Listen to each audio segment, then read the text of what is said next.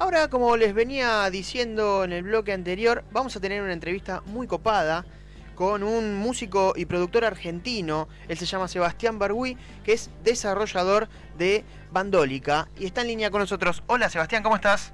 Buenas noches, ¿con quién tengo el gusto? ¿Cristian, Aldo o Cristian? Yo soy Cristian, estás con Aldo y con Luquitas.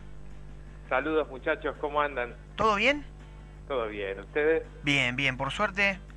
Me gustó lo de la biopic musical. ¿Cuál es para vos la mejor biopic musical?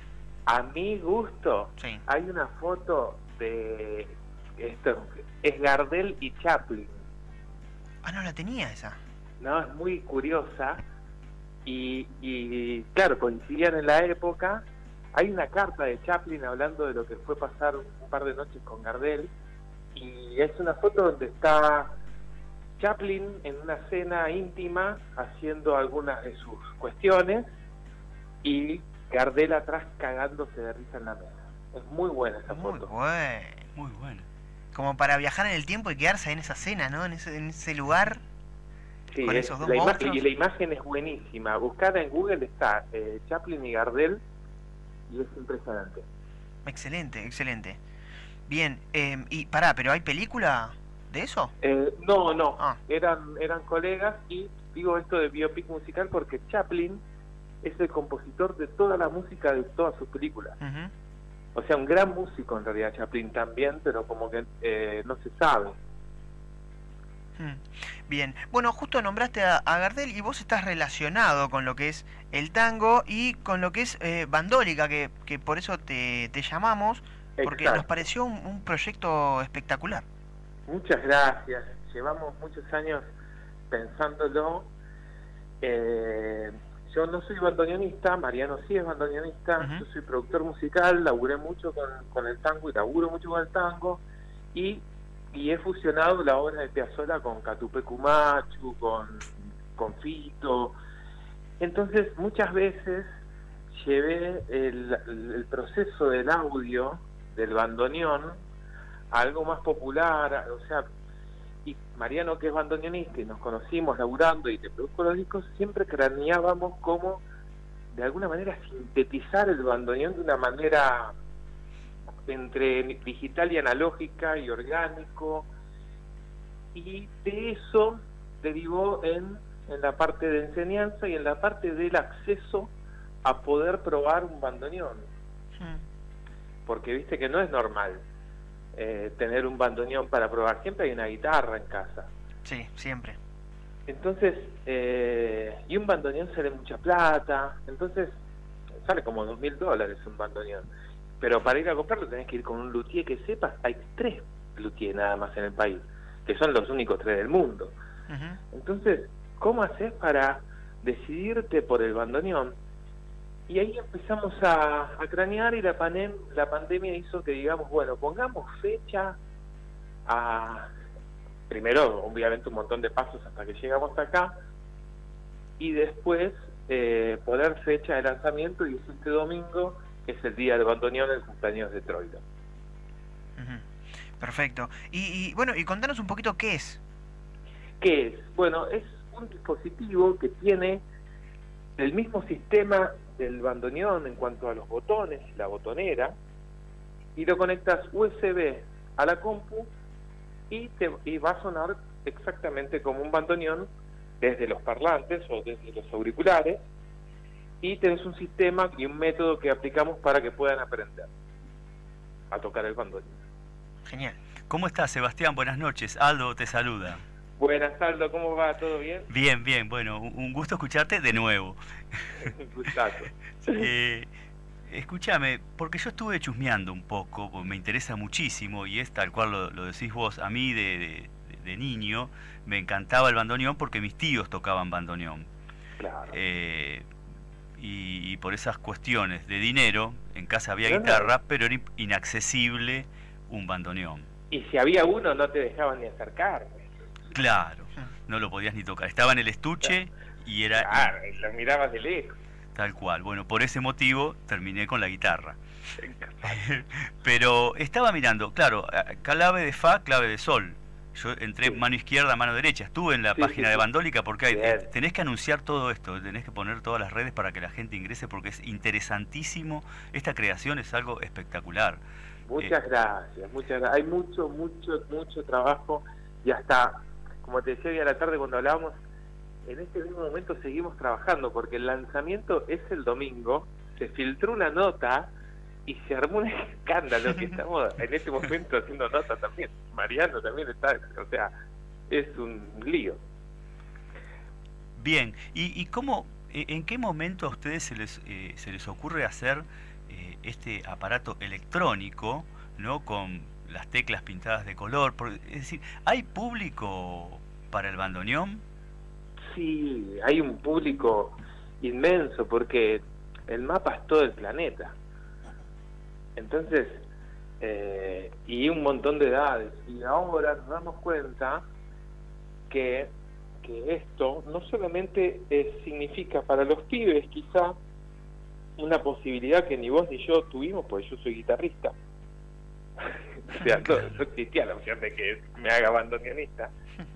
Eh, entonces, no solamente es para mí una una posibilidad que hoy los pibes pueden tener con bandólica, porque esta va a salir lo mismo que sale un pedal de guitarra, no una guitarra, perdón,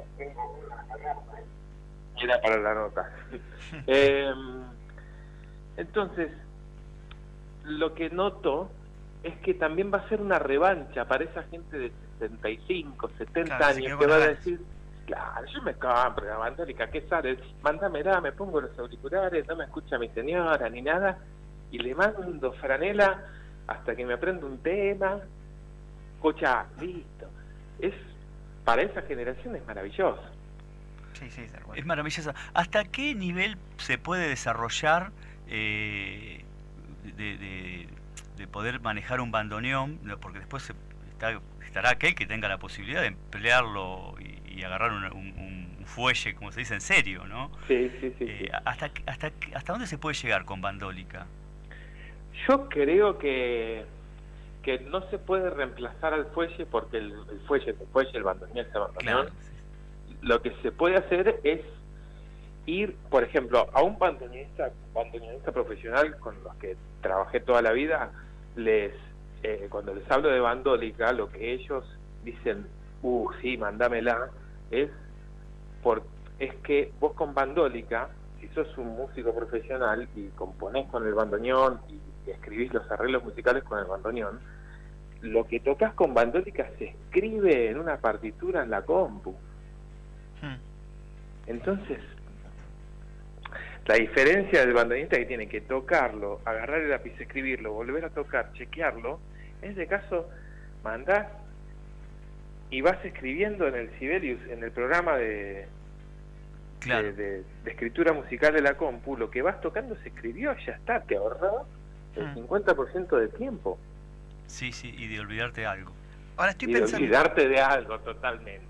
Estoy pensando también, eh, ¿y no puede servir como, como quizás una batería electrónica de que vos puedas eh, grabarlo desde ahí y que te quede... Sí, sí, Lo, lo, que puedes hacer es, por ejemplo, conectarla con un programa eh, como el Logic, por ejemplo, que es un programa de, de, grabación y producción musical, y desde ahí tirás batería, teclados, violines, eh, piano. Claro, yo, estoy, pensando en, los chicos de hoy que, que se meten, no sé, a... Lo mismo estaba pensando, claro. con otros géneros, ¿no? Exacto, y rap con bandoneón. Pibe de 15 te manda un bandoneón en, en, su, en su rap, ¿no? En su, Exacto, y, y, que quizás no, no suena como bandoneón. Lo usan como un dispositivo para otros sonidos y, y lo va a disparar con las notas del orden del bandoneón. Por eso decimos, no es un bandoneón porque puede, puede simular el bandoneón, pero también te puede simular una guitarra eléctrica. Genial, claro, claro. yo, ya venía pensando en, bandólica en las escuelas. Sería una maravilla. La verdad que lo, estamos de golpe hablando con algunos y, sería, al menos que haya una, ¿viste? y basta de la flauta. Por favor, basta de la flauta. Yo respeto a los flautistas, pero... No, sí, sí, sí, pero la, flauta de plástico encima. Tal cual. y que no te dejaban tocar los viejos, porque después tenés que practicar y basta con la flauta. Uy, pero tengo que practicar, viejo. no llegabas a aprender ni la primera Ahora ya tenemos la excusa, porque la flauta es lo, lo modo pandemia no, no, no da. tremendo, tremendo. Con esto te puedes mandar auriculares, bandólica, ya está. Exacto. Es más, si puedo tocar yo desde casa y vos con los auriculares lo escuchas en tu casa. Tal cual, tal cual. Estamos hablando con Sebastián Barbuy, él es músico, productor argentino y también es parte de Bandólica. ¿Y, y cómo piensan que, que va a ser el lanzamiento el domingo? ¿Qué es lo que tienen pensado? Lo que se pueda contar. En realidad lo, que vamos a hacer el domingo, que era lo que íbamos a hacer desde un principio, eh, eh, era eh, empezar a dar información. ¿Viste? O sea, nosotros ya teníamos un Instagram armado con una foto que está ahí, con una sola foto, y que fuimos en su momento a, a La Quiaca, a toda la zona del norte, y algunos chicos ya vienen tocando la bandólica en secreto y tenemos videos con ellos probando los pibes que, que la reentienden porque venían estudiando el bandoneón, estudiando el hipno, por ejemplo, y de golpe la agarran la bandola y que tenés los videos y ves cómo lo agarran, pues toca bárbaro, Entonces, eh, porque el pibe que empieza a estudiar, empieza con la mano derecha, no, mano izquierda y derecha, ¿viste? Entonces, agarran la mano derecha sola y les queda la otra libre y son garrelos los pibes, que tocan todo. Entonces, eh, ¿cómo, ¿Cómo lo vemos? Y vemos que ahora hay un montón de ansiedad, porque mucha gente preguntando, ya recibimos hay como 60 mails preguntando eh, cuánto sale, cuánto sale, pues, la información de no sé qué. Y hoy también en Instagram. Y el domingo vamos a empezar a dar toda la información y también vamos a hacer una interacción de las preguntas eh, de lo que quiera preguntar la gente. Sebastián, aprovecha y eh, decirle a la gente dónde se tiene que anotar para participar del sorteo de las 50 primeras bandólicas. Eh, en bandólica.com. Entran a bandólica.com y está la preventa y ahí son los que se tienen que anotar porque también lo que vamos a, tratar de ver es para las 50 primeras hacer unas mini preguntas para ver eh, quiénes van a ser los 50 primeros en, participar. De, porque también esto tiene incluye un, método de aprendizaje en la página en bandólica.com. Entonces, eh, nosotros queremos que los que la agarren, al menos los primeros meses, estén dándole con todo, estudiando y, y nada, y vamos a hacer algunas preguntas para ver quiénes son. Que hasta quejas de bandoneón no paren. Claro, exactamente. Eh, ¿y ¿Algún músico ya famoso que te haya reservado? eh, hay, hay algunos. Eh, sí, estamos viendo eh, con Samalea, no sé si lo mm, conocen. Sí, cómo no. Eh, que toca el bandoneón, que tocó, en, por ejemplo, en Crimen, el tema de Gustavo Cerati. Ah, no lo tenía eso. Si la escuchás con auriculares, hay un la en un, arranca con una nota de bandoneón que queda de fondo ahí sutil y vuelve a aparecer un par de que Samalea toca la bata pero te mete cosas después. Entonces a él le vamos a dar una a Daniel Ruggiero que es uno de los mejores bandoneonistas del mundo su padre Osvaldo Ruggiero el bandoneón de Puliese que hasta donde entiendo yo produje a Melita Baltar muchos años la mujer de persona y Melita me contaba que cuando estaban con Astor comiendo en un restaurante y llegaba el Tano Ruggiero, Astor pateaba el bandoneón abajo de la mesa porque no quería que le digan, chico, tóquense algo porque el Tano se tocaba lo que no tocaba nadie. Entonces, eh, Dani, el hijo del Tano, que se toca, toca igual que el padre una vez, igual. ¿ya? Daniel Ruggiero, que sale el, domingo también sale un disco de él, bandoneón, en concierto, el caso, eh, ah, él también va a tener una, van a ser como endorsers, ¿viste? de, de, la marca, porque también eh, está buena la evolución que nos pueden decir ellos del bandoneón. Bien, muy bueno. ¿Y, cómo están con el tema de la producción? Están, me imagino que están laburando a, fondo con esto. Sí, estamos a contrarreloj. Eh, estamos, la, verdad que la parte física de la bandólica eh, está, está muy bien, está todo en marcha, está todo sobre rieles. Lo que ahora nos empezó a decir, uy, estamos reforzando a pleno es la página, porque de golpe va a entrar mucha más gente de la que nos imaginábamos. Y nos llamó nuestro programador y todo, che, muchachos, se nos va a ir de las manos. Entonces ya a hoy hay más gente de lo que podría, de lo que pensábamos. Bien, claro, se dio justo con el día del nacimiento de Aníbal Y todavía no llegamos al domingo. claro.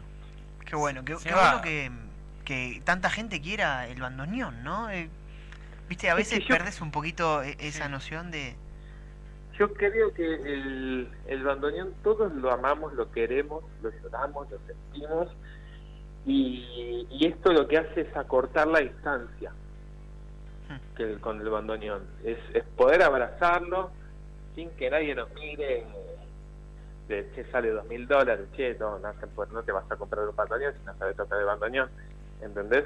Hmm. Es como, es otra, creo que acorta la distancia con el, con el fuelle a eso, de eso, en eso pensaba, ¿no? Eh, es un instrumento que para mí va a ser querido en todo el mundo. Yo si vivo hoy en Japón y lo quiero tener, ¿puedo? Sí, nos mandás el, el mail y, de alguna manera lo hacemos De alguna manera llega, perfecto. yo fui a Japón a tocar y, y tengo, por ejemplo, allá toqué con Ryota Kumatsu. Ryota Kumatsu es un artista de Sony. Sony es una empresa japonesa o sea, que no es lo mismo la Sony de acá que la Sony de madre de todas. ¿Cómo se manejan allá?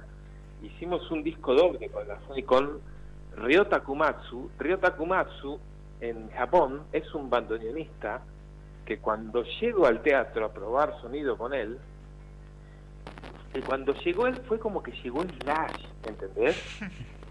llegó gente de, vestuario, de maquillaje, de managers, productores, todo atrás de todo un equipo, ¿entendés? Chico, wow, acá Riota es un rockstar, y es un rockstar en Japón. Sí, es tremendo a los japoneses como les gusta el tango.